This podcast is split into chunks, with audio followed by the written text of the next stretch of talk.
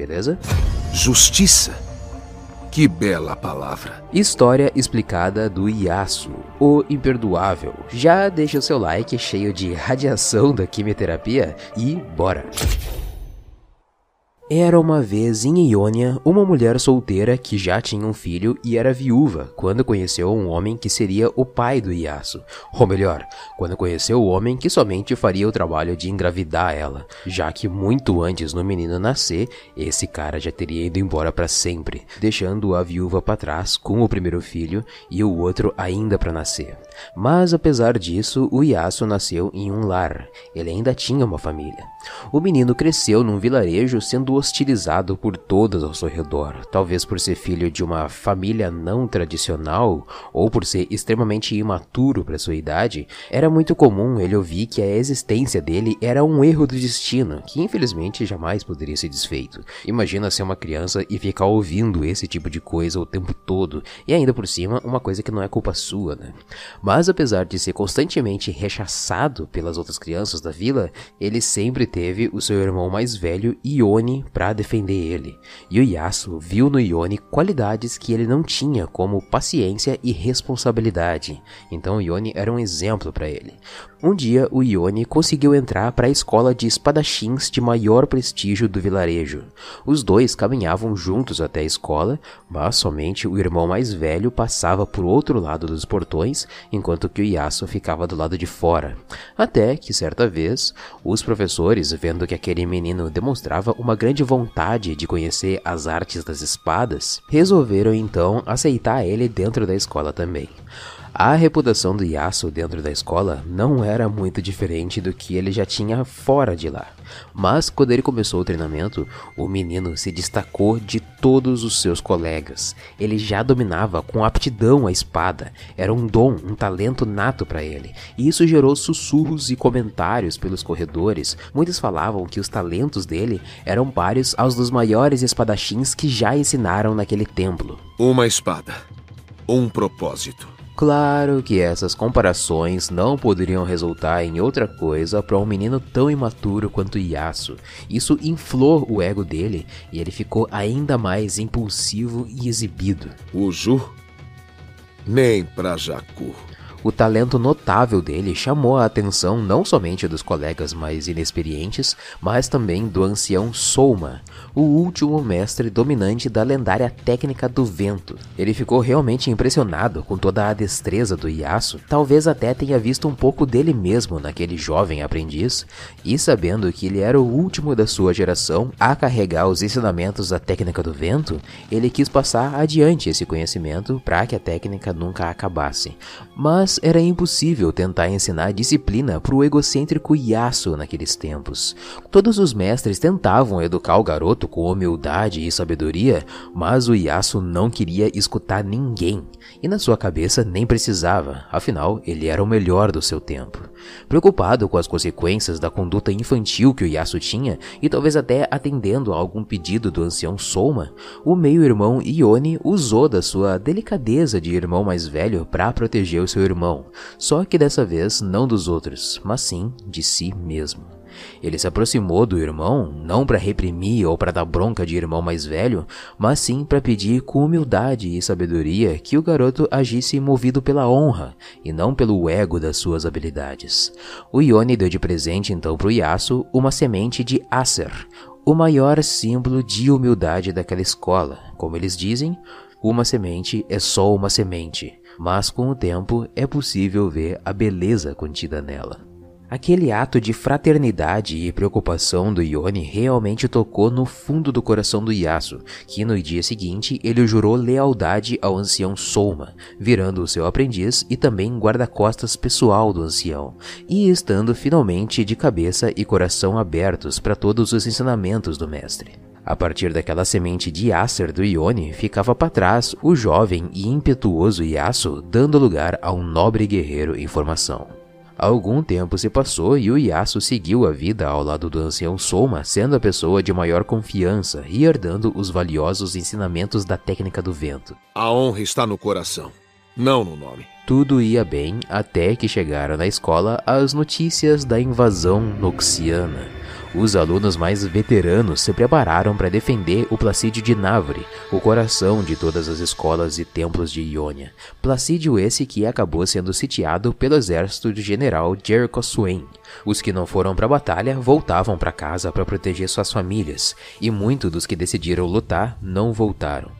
O Ione e os melhores guerreiros foram mandados para a luta contra a invasão, e o Yasuo queria muito ir junto, mas ele recebeu ordens de permanecer no templo e proteger os anciões. Afinal, o Yasuo era o melhor, e ele tinha que proteger a fonte de conhecimento que o vilarejo tinha. Isso não podia ser perdido por causa da invasão. Então o templo ficou quase todo vazio e sob responsabilidade do Yasuo, mas ainda com traços de impaciência e imaturidade. Numa noite chuvosa, ele escutou tambores da marcha noxiana se aproximando de um vale ali perto. O Yasuo empunhou a espada e foi em direção aos inimigos, tendo certeza de que retalharia todos e sentindo que contribuiria muito mais com essa invasão do que só ficar parado lá no templo.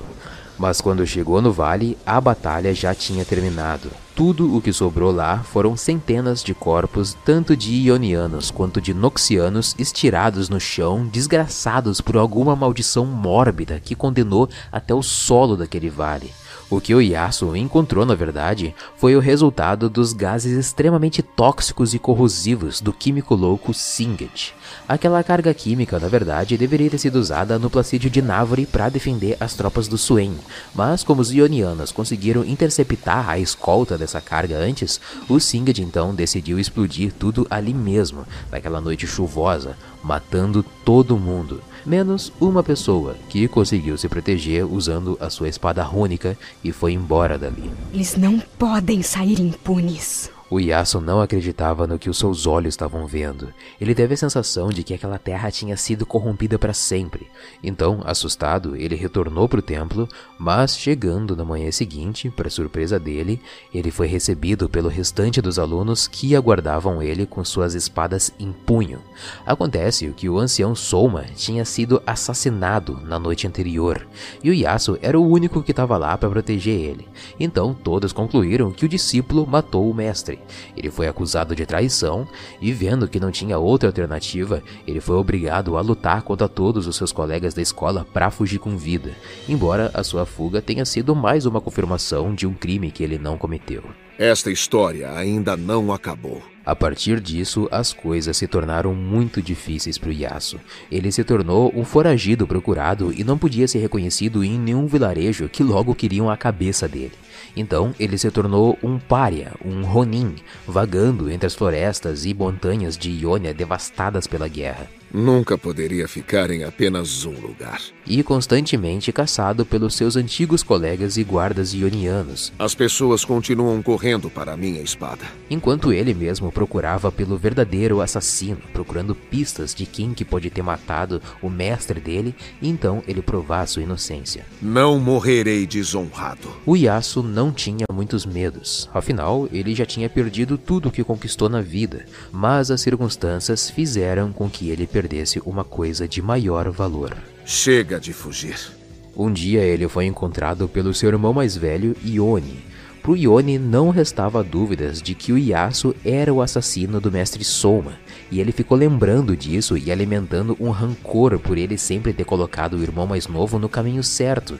Mas a morte do mestre Soma era uma prova pro Yone de que o Yasuo sempre foi um desvirtuado, e era dever dele dar um fim no irmão mais novo. E por mais que o Yasuo implorasse por perdão diante do irmão Yone, esse era um crime imperdoável. Me matar?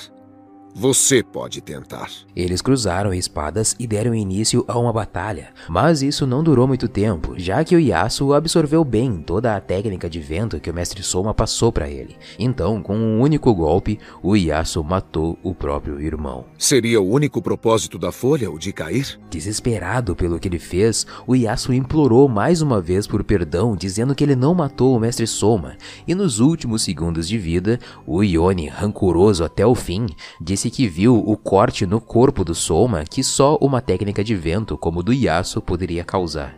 Então morreu sem ter perdoado o irmão mais novo. Descanse em paz. Agora, sem irmão e sem mestre, e sendo odiado por todos, o samurai do vento vagou pelas montanhas sem rumo, afogando o seu luto e mágoas na bebida. Há três certezas na vida: honra, morte e ressacas. E vivendo em cabanas improvisadas, onde ele risca nas paredes contando os dias que se passam como se tivesse preso numa cela, mas fugindo dos que ainda caçam por ele. Minha honra me abandonou há muito tempo. Mas depois de algum tempo, apareceu alguém no caminho dele que despertou de novo um pouco de vida dentro dele. Ainda não é hora de morrer. No conto O Pássaro e o Galho, uma jovem maga Shurimani se recusou a causar um terremoto no vilarejo ioniano e foi jogada no oceano pelos Noxianos para morrer, mas sobreviveu e chegou em Ionia no auge do inverno. Não vou fazer parte de sua máquina de guerra. Ela alcançou a orla ioniana, exausta, com fome e com frio, e passou a vagar pelas montanhas dessas terras desconhecidas por ela. A menina vagou por uns dias procurando alguma coisa para se alimentar e enquanto caçava por uma lebre da neve, ela acabou causando um terremoto que caiu por cima de um vagabundo bêbado, soterrando esse vagabundo bêbado. Acontece que a Thalia deixou a tribo dela e passou a vagar o mundo procurando por um mestre para aprender a dominar mais os poderes dela. Os Noxianos encontraram ela primeiro e enganaram ela, mas agora ela acaba de encontrar o Yasuo. Nossos caminhos se entrelaçaram por um motivo. Assustada, achando que tinha matado aquele homem, a menina levou o Yasuo até uma caverna e cuidou dele. O Yasuo estava bem. Na verdade, ele achou a inabilidade da menina muito engraçada e ainda agradeceu a Thalia por ter salvado ela da avalanche que ela mesma tinha causado. Ele soltava provocações para Thalia, que na verdade era muito mais como ensinamentos para ela aprender a não sentir medo dos próprios poderes. Tem certeza de que é a montanha que você deseja conquistar, pequena pardal? O pardal voa contra o vento. A confiança de um pássaro não está no galho. Você junta pedras com as mãos? Toda lição é uma dádiva. E assim foi nascendo uma grande amizade entre os dois e uma relação de mestre e aprendiz. E como o ancião Soma viu potencial no Yasuo quando moleque e escolheu transmitir os ensinamentos dele da lendária técnica de vento, o Yasuo viu na Thalia a chance dele também passar para frente o conhecimento que ele tinha. Então ele ensinava a jovem Tecelã a respeito de equilíbrio, que é uma das bases principais da filosofia de Ionia. Um dia, depois de uma longa viagem, eles chegaram no vilarejo e entraram numa taverna. Lá dentro, a roupa da Thalia chamou bastante a atenção de dois comerciantes por ser bem diferente de tudo que eles vestiam por ali. As roupas fizeram os comerciantes perceberem que ela era de Shurima. Então, um deles comentou sobre o surgimento da cidade perdida, do quão perigoso que Shurima estava agora. A Thalia ficou bem nervosa porque ela conhece bem as histórias sobre o antigo Império Shurimani, sobre Azir, Zed Os deuses guerreiros e da queda de Ikatia. Então, isso fez com que o coração dela se preocupasse demais com a família dela e então retornasse imediatamente para Shurima. A distância significa pouco se a família significa muito. O Yasuo tentou acalmar ela, dizendo que ela precisava terminar o treinamento com ele, mas ela não podia mais esperar e precisava partir. Nisso, alguém reconhece o Yasuo na taverna e chama os guardas, e tudo ali acaba terminando numa clássica briga de taverna, mas com a Thalia demonstrando controle da manipulação dos poderes dela, e o Yasuo se sentindo orgulhoso com o desempenho da aluna dele.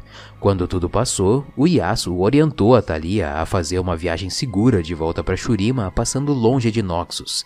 Em agradecimento, a Thalia deu de presente para o Yasuo um lenço tecido por ela mesma, que o Yasuo amarrou no cabelo.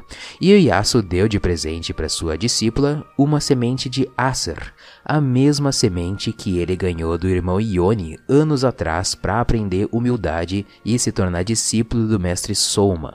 Esse gesto tão rico de significado mostra que o Yasuo deixou o passado para trás e agora ele tem uma vida renovada. Certas coisas não perdem o fio. Eu já fiz um vídeo explicando a história completa da Thalia que se complementa com a do Yasuo. O link tá aí no card para você assistir depois. As montanhas de Ionia me ensinaram muito. No conto Confissões de uma Espada Quebrada, a história do Yasuo e da Riven se entrelaçam. Tudo começa com a Riven cuidando das terras da fazenda de um casal ioniano que acolheram ela. Por muito tempo eu caminhei e enquanto ela cuidava do campo, ficava pronunciando algumas palavras do dialeto de Ionia, para que assim a comunicação dela com o casal que acolheu ela fosse mais clara.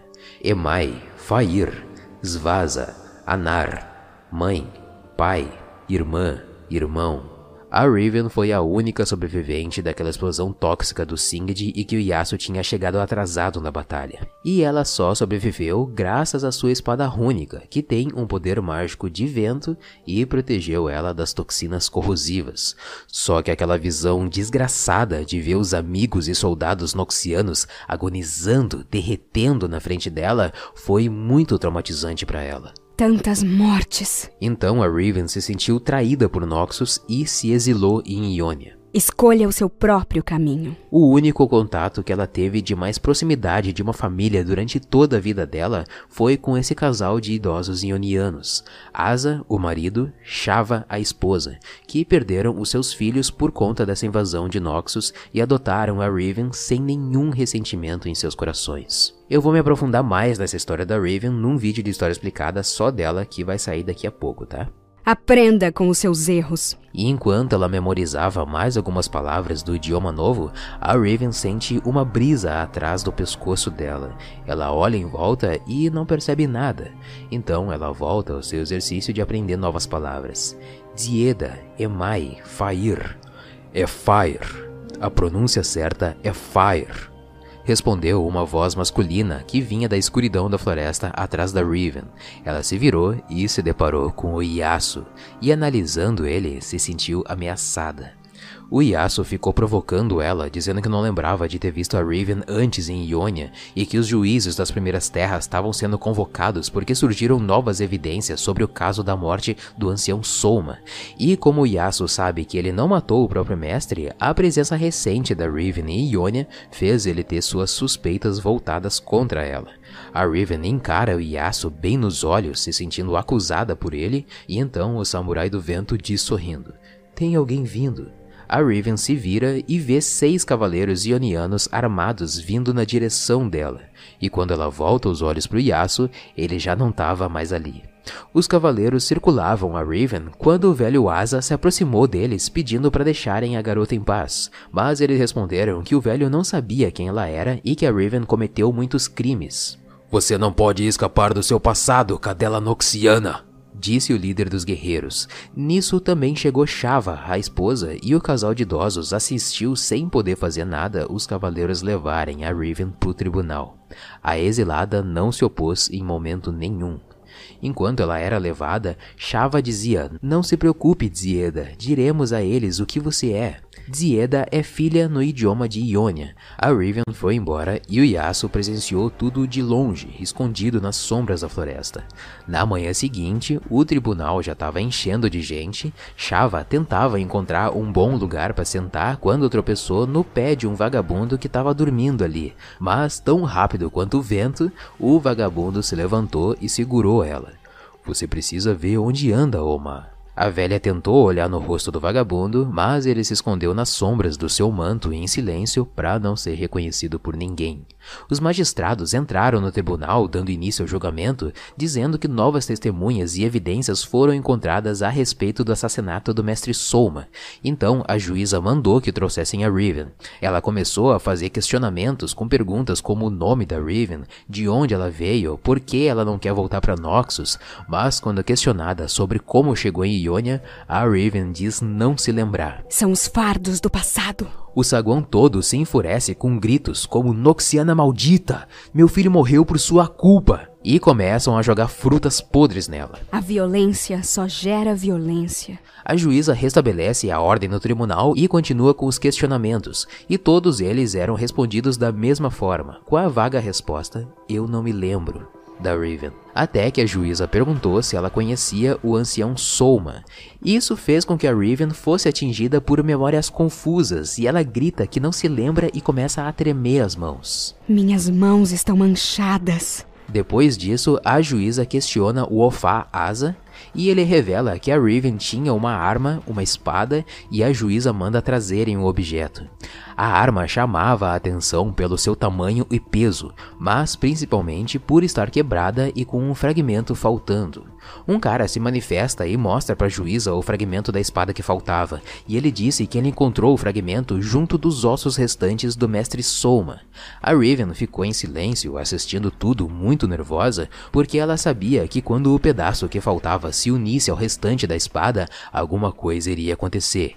E aconteceu. A espada reflete o seu portador. A espada começou a vibrar, uma energia rúnica começou a se formar em volta do objeto até que o poder explodiu dentro do tribunal. Mas antes que alguém se machucasse, uma rajada de vento fez com que todos caíssem no chão e escapassem dos fragmentos. Mesmo quieto, o Yasuo salvou todos naquele momento. O impacto da explosão fez com que a Riven retomasse as memórias. Ela olhou para Asa e Shava, as únicas pessoas que acolheram ela naquele tribunal, e então ela disse: Fui eu. Eu matei o ancião. Eu matei todos eles. Não há mais o que falar. Então, diante dessa confissão, o tribunal decidiu que a Riven passaria o resto do dia e da noite ali sozinha no saguão, enquanto que eles deliberavam e na manhã seguinte seria decidida a sentença. Anoiteceu, a Riven conseguiu dormir, mas logo foi acordada por Asa, que chegou com ferramentas para salvar a menina da sua sentença, tirar as algemas e soltar ela. Mas no meio disso, a Riven sentiu que alguém estava se aproximando e pediu para que Asa se escondesse. Quem chegou foi o Yasuo. Agora ele finalmente tinha encontrado a pessoa que matou o mestre dele e estava disposto a fazer justiça com as próprias mãos, mas de forma justa. Então ele estava carregando a espada da Riven e jogou na direção dela. O que pesa mais, Riven?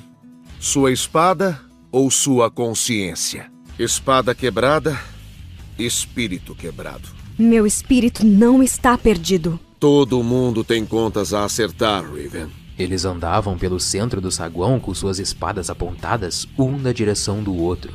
Eu vim aqui para matar o assassino do meu mestre. Eu vim aqui matar você. Só existe a morte. A minha ou a sua. Uma espada quebrada é mais do que o necessário para tipos como você. Mas o Yasuo, ao invés de atacar a Riven com a espada, ele manipula todo o ar ao redor e ataca em direção à espada rúnica da Riven. Enfrente o vento! Quando atinge a espada, ela começa a vibrar tanto que mais fragmentos da espada se soltam e voam no saguão em direção ao pescoço do Asa, que estava escondido na escuridão. Não! Gritou a Riven sem ser capaz de impedir o fragmento, mas o Yasuo consegue fazer uma parede de vento e impedir a morte do Asa. E foram nesses instantes que a Riven finalmente conseguiu se lembrar de tudo com clareza do que aconteceu naquela noite. Eu despertei. Você não pode fugir de si mesma, Riven.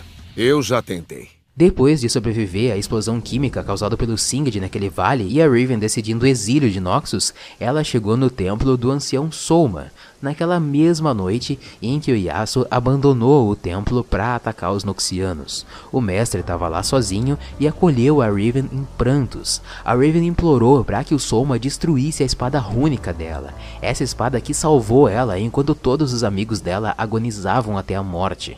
Era para ela ter morrido junto com eles. Essa espada era um símbolo de aliança a Noxus, de fidelidade a Noxus que a Riven não tinha mais, agora que ela foi traída pela nação dela. E como Soma era um mestre do vento e a espada da Riven era uma espada rúnica do vento, ele disse que poderia ajudar ela a quebrar essa conexão com Noxus. Assim como a Riven significa literalmente despedaçado, fragmentado, ela se sentia despedaçada por Noxus e queria despedaçar todo esse passado com Noxus e o símbolo que conectava ela a Noxus.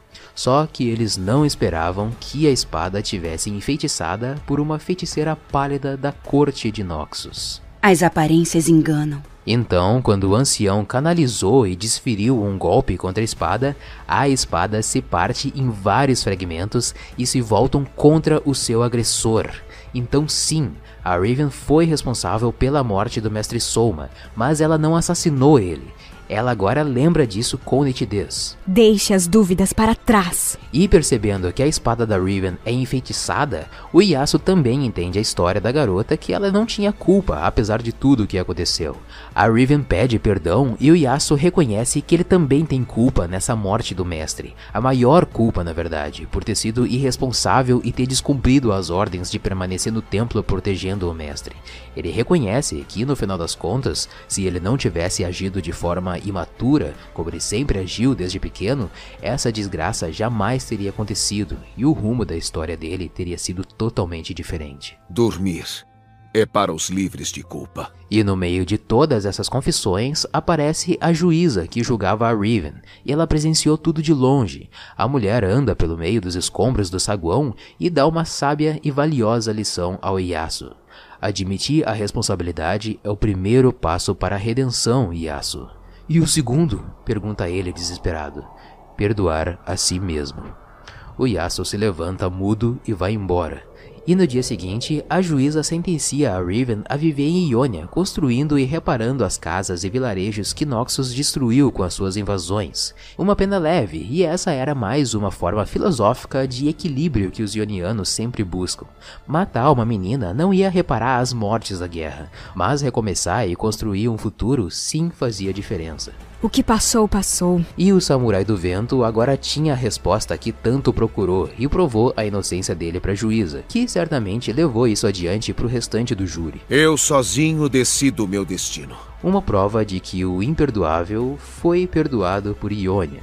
E na animação Awaken, que se passa num futuro próximo de Runeterra, ele aparece lutando ao lado da Irelia, da Karma e da Akali, defendendo a nação dele de mais uma invasão de Noxus em Ionia. Eu não esquecerei de quem sou. E assim como a Riven busca reconstruir um novo futuro, o Yasuo também busca deixar o passado para trás, se perdoar de ter matado o próprio mestre e o próprio irmão e construir o seu novo futuro.